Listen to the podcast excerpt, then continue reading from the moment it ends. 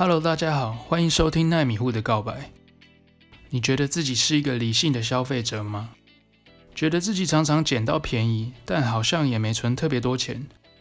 本期借由《金钱心理学》这本书，里面有几个概念，还有列举几个情境来告诉你，或许你的消费习惯没有你想象中理性。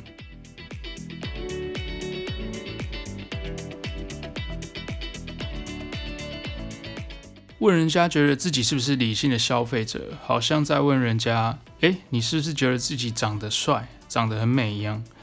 大家可能都不敢直接回答：诶，我是。但是心里却认为说：诶，跟同事比起来，我应自己应该还不算太差，还可以吧，还行啦。我至少跟谁谁谁比起来，我已经很 OK 了。诸如此类的。想象一下，你跑到一家店想买一双慢跑鞋，我看到标价一千八百元，我店员跟你说：诶。另一家分店正在特价，呃只要卖一千两百元，但是要骑车十分钟才能到，但却可以马上省六百元。哦，你会愿意骑车过去吗？我给你三秒想一下。多数人都会选择骑车过去买吧，呃，因为还算蛮超值的，对吧？毕竟好像花了十分钟，我就可以赚六百元的感觉。哦，你去当高级家教，时薪都没这么高。那如果今天你要去买家具，一套三万一。然后店员跟你说：“诶，离这边十分钟车程外有一家分店有折扣优惠哦，只要三万零四百元。”这个时候你会为了节省六百元去那家店吗？嗯，多数人这时候又选择不会了。为什么？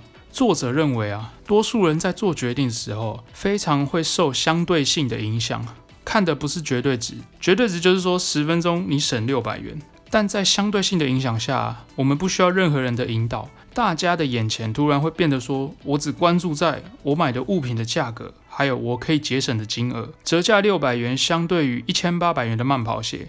你可以省下三十三 percent，也就是说这双鞋打了六七折，这个折扣啊变得超值得，有没有？管它车程十分钟还是十五分钟，搞不好开车一个小时都有人杀过去。但买家具省六百元，却相较于三万零四百的家具组，只能省下一点九 percent。哦，听起来就好像这套家具打了九点八一折。哦，你听到可能觉得哦有跟没有一样。那这家什么店啊？干脆不要打折算了。我十分钟的车程呢，变得一点都不值得。但明明两者都是用十分钟车程去换六百元，哦，两个例子的一块钱就都是一块钱，客观啊看起来都是一样的，但人们的选择却如此不同。哦，这就是相对性比较后的后果，非常可怕。有没有发现？一般理财脑没有被开发的大众，其实你可能没有你自己想象中的那么理性。相对性不只会影响我们的心情啊，更会影响我们的决策。我们再看一个例子啊，书中引用一个杂志订阅的例子哦，再度说明了相对性的问题。哦，有一系列你非常爱看的杂志，推出一个一年份的订阅方案。第一种读者可以花两千元取得电子订阅，第二种是三千五百元的纸本订阅，或是第三种一样三千五百元，可是你却能取得电子和纸本双订阅。你会订阅哪一种服务呢？研究发现，调查对象里有八十四 percent 的人会选择花三千五百元取得电子纸本双订阅，哦，双订阅占最高。只有十六 percent 啊会选择两千元的单纯电子订阅，但没有人会选择三千五百元的纯纸本订阅。这样的选择很合理嘛？大家都很聪明。第二种明显没有人要选，我都花三千五百元了，我干嘛只订纸本？我明明有一个更好的方案，就是双订阅啊，双订阅的价格一样，那我当然是订电子和纸本。但如果今天问题改成哦，我只推出两千元的电子订阅，或是三千五百元的双订阅呢？诶，突然间我们才会开始认真思考，是不是只要有电子订阅就够了啊？这次的调查对象啊，变成六十八 percent 的人会选单纯的两千元的电子订阅，只有三十二 percent 的人呢会选择三千五百元的电子纸本双订阅。第二种情境下，双订阅的三十二 percent 远远小于第一种情境的八十四 percent。而在第一种情境呢，我单单只是加了一个明显就很烂、很不好的选项，就是三千五百元只有纯资本订阅。那三千五百元双订阅的那个选项，它订阅量就增加将近三倍啊！为什么会这样呢？因为那个烂选项只是一个相对性的诱饵，用来帮我们推向双订阅套餐的这个选项。消费者眼前只剩下去做相对性的比较，到底哪个比较超值，突然显得比较重要。反倒是我们自己的需求啊，到底是只需要电子版还是纸本，反而忘记去思考了。当没有其他简单的价值评估方式的时候，我们总是使用相对性来估价。这种倾向也发生在选择比较多、无法轻易评估的时候。例如家里突然要买电视啊，坏掉啊，可是全家人都没有去做功课，没有研究，我很随性的就去逛卖场，看到 Panasonic 三十六寸两万二，Toshiba 四十二寸两万八，飞利浦五十寸四万二。面对三种选项，没什么想法的人，多数会选中间那个选项。也就是 Toshiba 四十二寸两万八，最便宜和最贵的选项是把我们导向中间选项的路标。在这个例子，相对性没有让我们比较两个产品，只是引导我们去看特定的产品特性，例如价格或大小。过少的资讯啊，让我们大脑不知不觉锁定电视的价格，选择就是介于两万二到四万二；电视的尺寸啊，选择就是介于三十六到五十寸之间。其实可能有更多选择，但因为我们没有更多资讯管道，就凭这样的片面资讯来决定购买商品了。当我们无从决定某样东西到底应该值多少钱的时候，我们倾向相信中庸是最佳决策。既不豪奢也不廉价，我们往往选择中间款。可是这个选项啊，常常是店家一开始设定就想卖给我们的东西。我们消费的当下，甚至不知道那到底是不是我们想要的，或是值不值得。我们就好像觉得，哎，选这个中间的价格好像比较合理。当然，这未必是错误的抉择，但常常我们做出这种选择的理由啊，和真实价格已经都没有关系了。啊，讲到这个，想到最近 iPhone 十二已经开卖了，从最基本款的六十四 G 的 iPhone 十二 mini 两万三千九，到最高阶的五一二 G 的 iPhone 十二 Pro Max 四八四零零，最高阶的规格都可以买两支基本款 mini 了，有没有发现？哦，苹果这次就是整个族群都照顾到了，任君挑选。那本人也拥有一些苹果股票，哦，奈米等级的啦，不足挂齿这样。苹果的股价表现也一直在成长，相信很早之前就持有的股东心有戚戚焉。真的很猛，我认为要去研究相对复杂的苹果概念股，也就是苹果下游的受惠企业，那你不如直接买苹果会比较直观一点，品牌效应很强。以价值投资的角度来看呢、有一个企业护城河在，哦，财报也算优良啊，目前长期持有赚钱没什么太大的问题，但是它也有可能在硬体贩售方面呢，市场会慢慢饱和。手机是真的很强啊，那期待苹果在软体或其他方面的业绩能有所突破。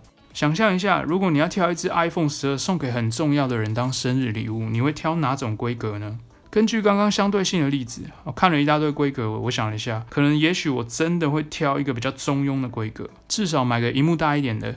呃，容量加到一二八 G 以上，我比较有诚意。至于颜色，听说海军蓝被骂翻了，但又有人说海军蓝不错看。颜色这种就见仁见智啊，青菜萝卜各有所好。总之呢，我自己好像真的也会避开最初阶的几种，避免哦收礼的人被他嘴说哦送 iPhone 也不送好一点的这样。哎，真的很可怜呢。送礼的人的烦恼还真多，送高级品牌又不能送里面最便宜的哦，人生真的很难。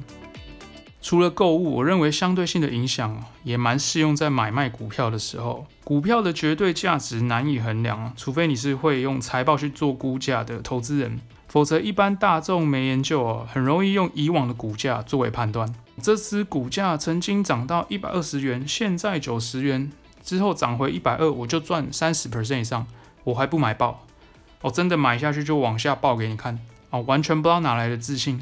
财报面整个产业运作供应都没研究哦，就凭着一个以前曾经出现的价格来决定现在的价格是便宜还是贵，也是一般奈米散户啊常常犯的错误。所以说买股票啊用直觉买很容易赔钱，就是这个原因。因为说到底啊，人就是不理性的动物，可见相对性的影响力真的很惊人。我们的人生是不是也常常受相对性的比较影响呢？一群已经非常优秀的社会顶尖人士。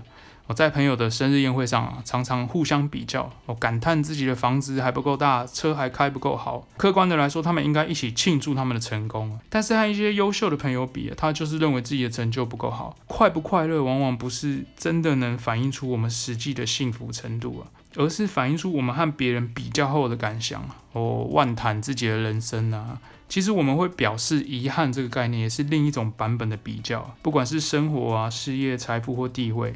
遗憾又常常是因为我们拿自己来和其他版本的自己比较的结果，拿真实的自己和想象中的自己比较，哦，平行时空的概念了啊。如果当初怎样怎样啊，做了什么不同选择的话啊，不啦不啦不啦，哦，这样往往不健康，也没有任何益处。要小心钻入这种情绪里头，陷入人生的小剧场、小漩涡。不要被比较级和相对性影响了。哦，相对性似乎渗透到我们生活每一个层面，影响我们对自我价值的判断。相信大家都有拿过餐饮优惠券，像二十一世纪烤鸡的优惠组合啦。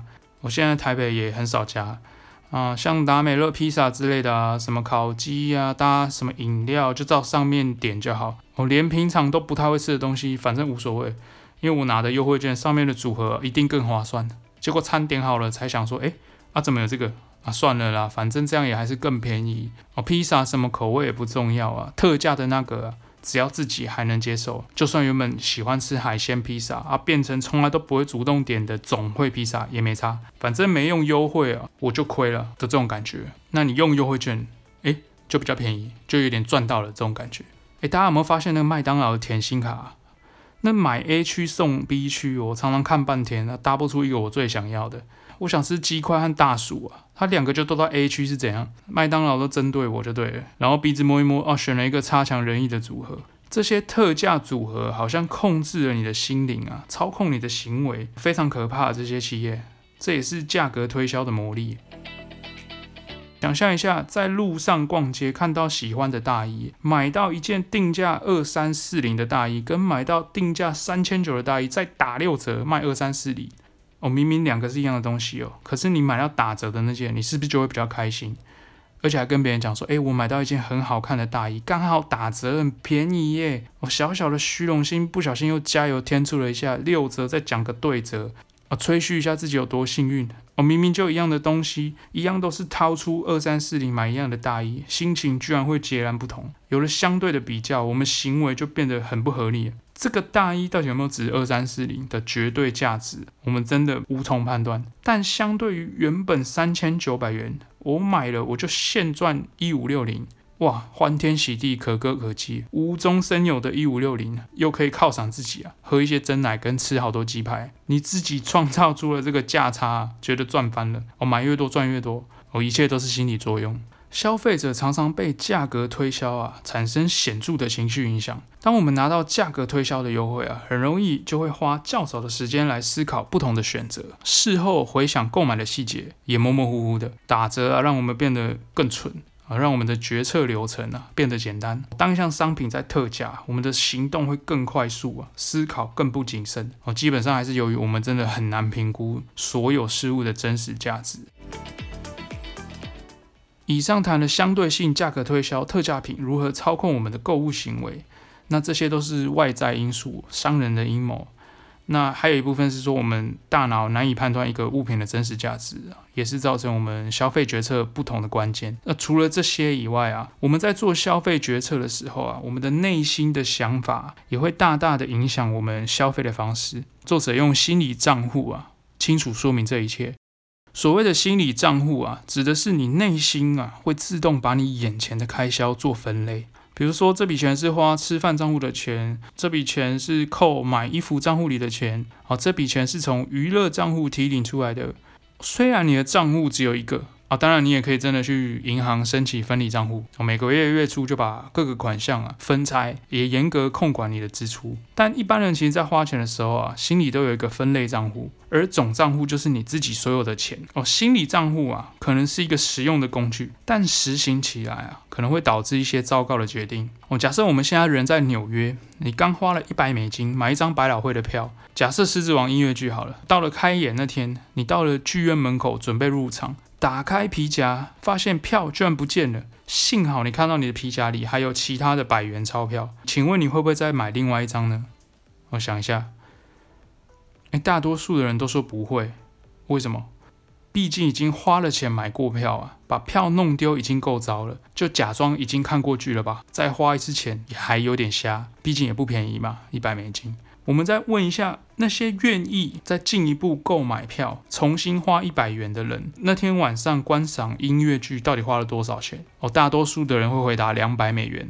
哦，因为买了两次嘛。那想象一下不同情境，你没有事先买票，但你对《狮子王》很有兴趣，突然决定到现场购票，抵达现场发现啊，皮夹里原本有两张百元钞票。竟然不知道在哪弄丢一张啊！你只剩一百美金，还好皮夹还有一百元。我谢天谢地，音乐剧快开演了。这时你会买票进去看戏吗？大多数的人的回答是会。为什么？毕竟啊，遗失的那一百元跟买票看戏根本就没什么关系啊。如果你再问一次，重新买票进去看戏的人，那晚花了多少钱？大多数的人会回答一百元。其实那天晚上，从经济的角度来看啊，都是喷掉两百块，但人们的反应却不同。从心理账户的角度去看啊，第一种丢掉票券的情况，好像是说你从你的娱乐账户里面的钱已经花下去了，哦，扣了一百，结果你弄丢了票券啊，所以看剧的娱乐预算已经花光光了，没道理再从你整个人的总账户啊再补钱进去娱乐账户，那你重新买一张票的几率啊，就大大的降低。但第二种呢，因为你先丢掉皮夹里的一百元，感觉好像是从总账户的钱损失了，跟娱乐账户无关，所以我们会认为，哎，娱乐账户里面还有扣打可以花，进而重新再购买一张票进去看戏。我知道为什么大家去赌场都这么豪迈了吧？我们公司啊有个学长很有趣。之前没有疫情啊，还能出国玩的时候，他很喜欢一两年去澳门赌场赌一波。哦，澳门有去过就知道，那边赌场很多啊。哦，不是澳门首家线上赌场，实体的实体的，什么葡京、新葡京、威尼斯人、银河啊、星豪啊，一大堆啊。哦，晚上还会有类似那个东京新宿啊歌舞伎町的那个服务啊，站在赌场门口这样。人家说十赌九输嘛，这学长也不例外。啊，我就问他说啊，你干嘛去赌啊？赢钱的几率那么低，不如拿去买股票啊，或无聊买买乐透、刮刮乐之类的。然后他就说他都准备一笔钱进去赌场，哦，赢了就继续熬，熬到最后啊都输光光，啊输光也没差。他就说哦，我那笔钱就是准备去赌的，啊赌完就不玩了。我觉得自己很有节制哦，诶。去赌博还讲得很像很自律，什么伟人这样，真的快笑死！诶，大家有没有发现，这位学长很明显的是要把赌博的那笔钱存到赌博账户哦，输光他就不从他的总账户灌钱进去赌博账户，然后在赌博账户里面呢，赢了钱他也觉得是多出来的啊，他再下去熬，多赚的意外之财啊，花了就不痛哦，再熬再熬再熬，整个晚上啊输光也没差的心态。那你就真的准备输光了，因为从数学的几率来看啊，你在赌场赌越多把，待得越久，你输光光的几率是非常高的。赌场的庄家永远是赢家，你猜中你压的那个数字的几率远低于你猜不中的几率。就算猜中翻倍再翻倍，心理账户的想法也会让你口袋空空的走出赌场，把所有花掉、存起来、赌场输掉、喝酒喝掉的钱，都想成来自我们的钱这个总账户，就会知道上述这些情境都是没有道理的哦。不管你把钱定义花在什么地方，实际上全部都是我们的钱，但我们却习惯了把钱分配到不同的心理类别，哦，影响了我们对花钱在什么名目上面呢会感到安心自在。也决定了我月底我们到底会存多少钱。虽然心理账户啊看似不理性，好像又有点糟糕，但作者认为考量到现实生活和认知的限制啊，心理账户或多或少还是一种有用的策略。但是他提醒你要明智的使用它。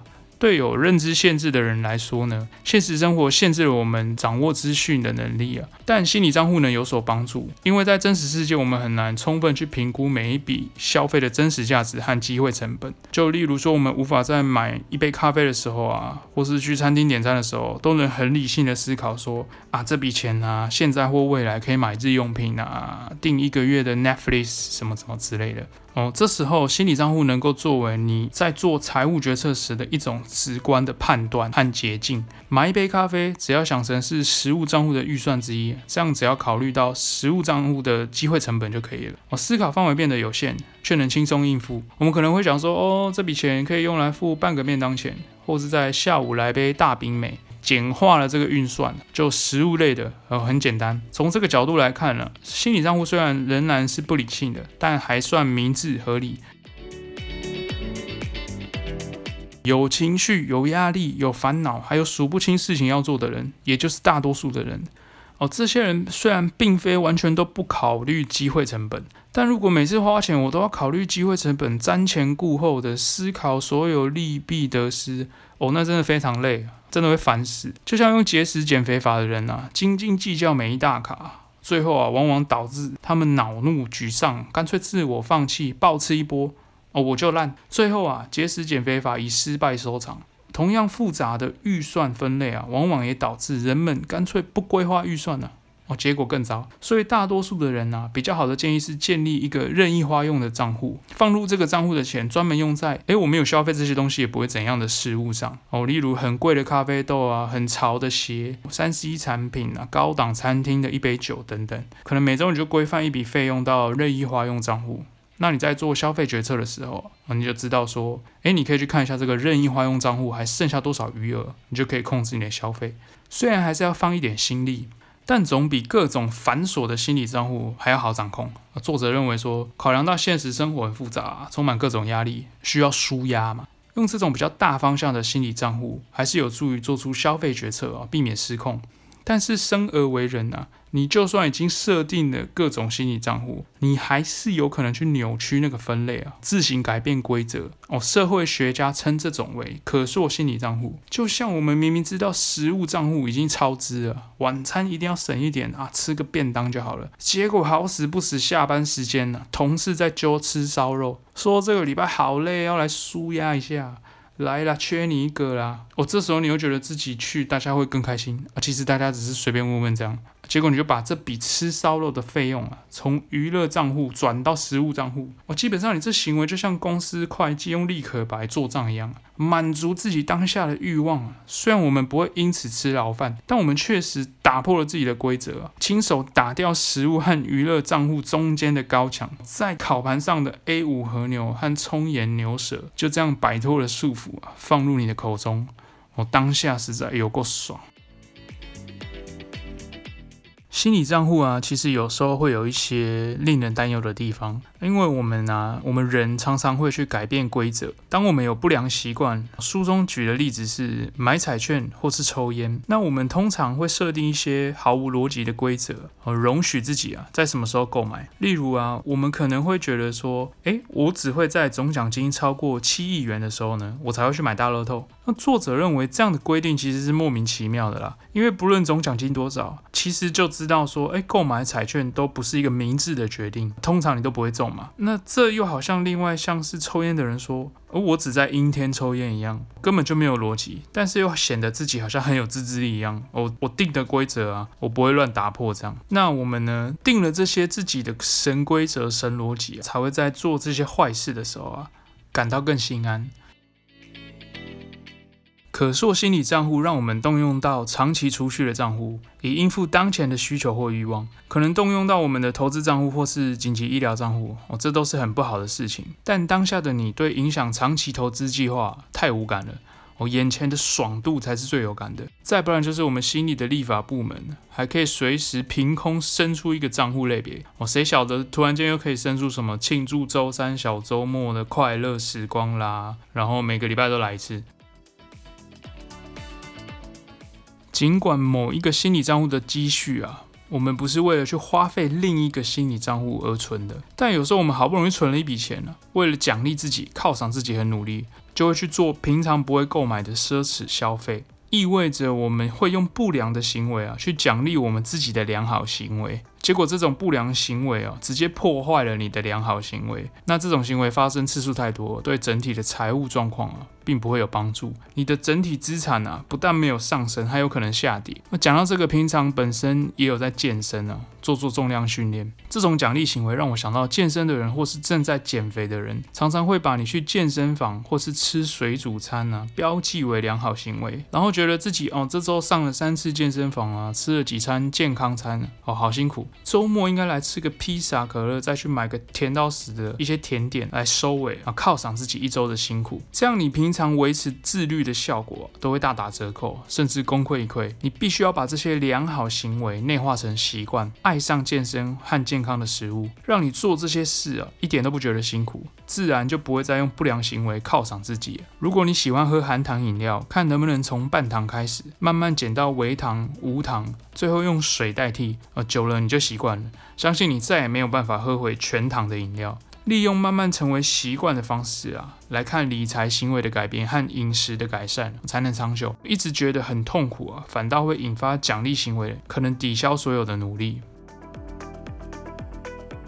听完了今天的例子，还会觉得自己的消费理性吗？很多东西的定价都是没来由的。却利用相对性锚定了几个价格，让你潜意识认定，诶，这个东西就是这个价位。这也归咎于我们掌握太少资讯的时候啊，很难判断这个物品的真实价值。我们人家随便喊你也随便买哦，俗称脑波太弱。在消费的当下，我们人类也很难瞬间做出什么精密的计算呢。比如说去计算我们可能会有什么失去的机会成本啊，这真的蛮难的。而我们又常常把各种消费啊，利用心理账户啊去做分类，但是我们小心啊，我们轻易的改变账户的规则啊，不够自律，效果可能会适得其反。金钱心理学我在看的时候啊，很多时候都是会心一笑，甚至在书本还没点出逻辑盲点的时候啊，还不觉得这样思考哪里有问题。嗯，结果就是我们都对自己太有自信了，太相信自己的判断力。喜欢今天的主题吗？喜欢的话，欢迎分享给身边理财失能的朋友，又或者是可以分享给觉得自己非常有理财脑的同事，说不定能带来不同的新启发。记得订阅奈米户的告白，上 Apple Podcast 留下评论，也别忘了上 Instagram 追踪 IG 账号，一起打开理财脑。我们下集见。